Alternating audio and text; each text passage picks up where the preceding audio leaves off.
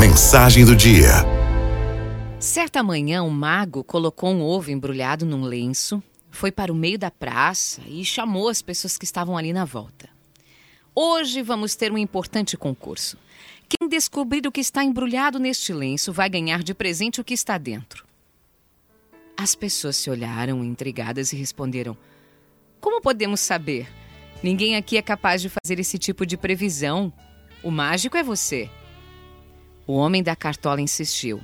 O que está nesse lenço tem um centro que é amarelo, é cercado de um líquido semi-transparente, que por sua vez está contido dentro de uma casca que se parte muito facilmente.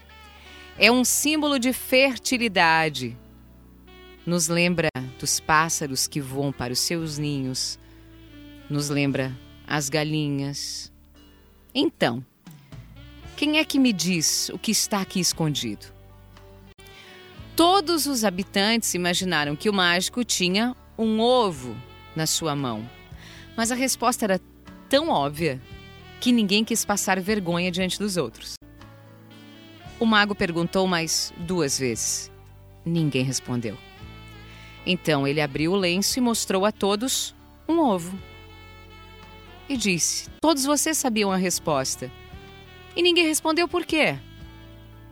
Saibam que vocês estão agindo assim na vida também. As respostas estão à sua frente. Não tem conspiração.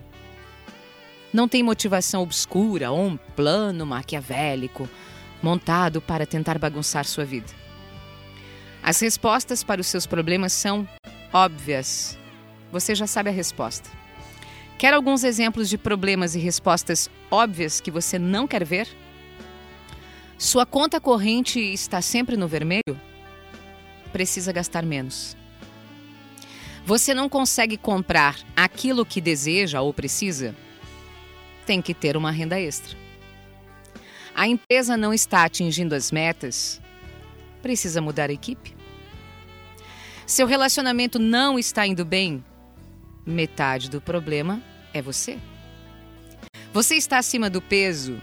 Sim, precisa comer menos e fazer exercícios físicos. Está com problemas de saúde? Precisa mudar hábitos. E assim por diante. Não adianta tentar encontrar motivações intergalácticas, forças extraterrenas para explicar o que é óbvio. Pare de dar desculpas e mude. Tenha atitude. Essa bronca serviu para você? Saiba que ela serviu para mim também. Araldo FM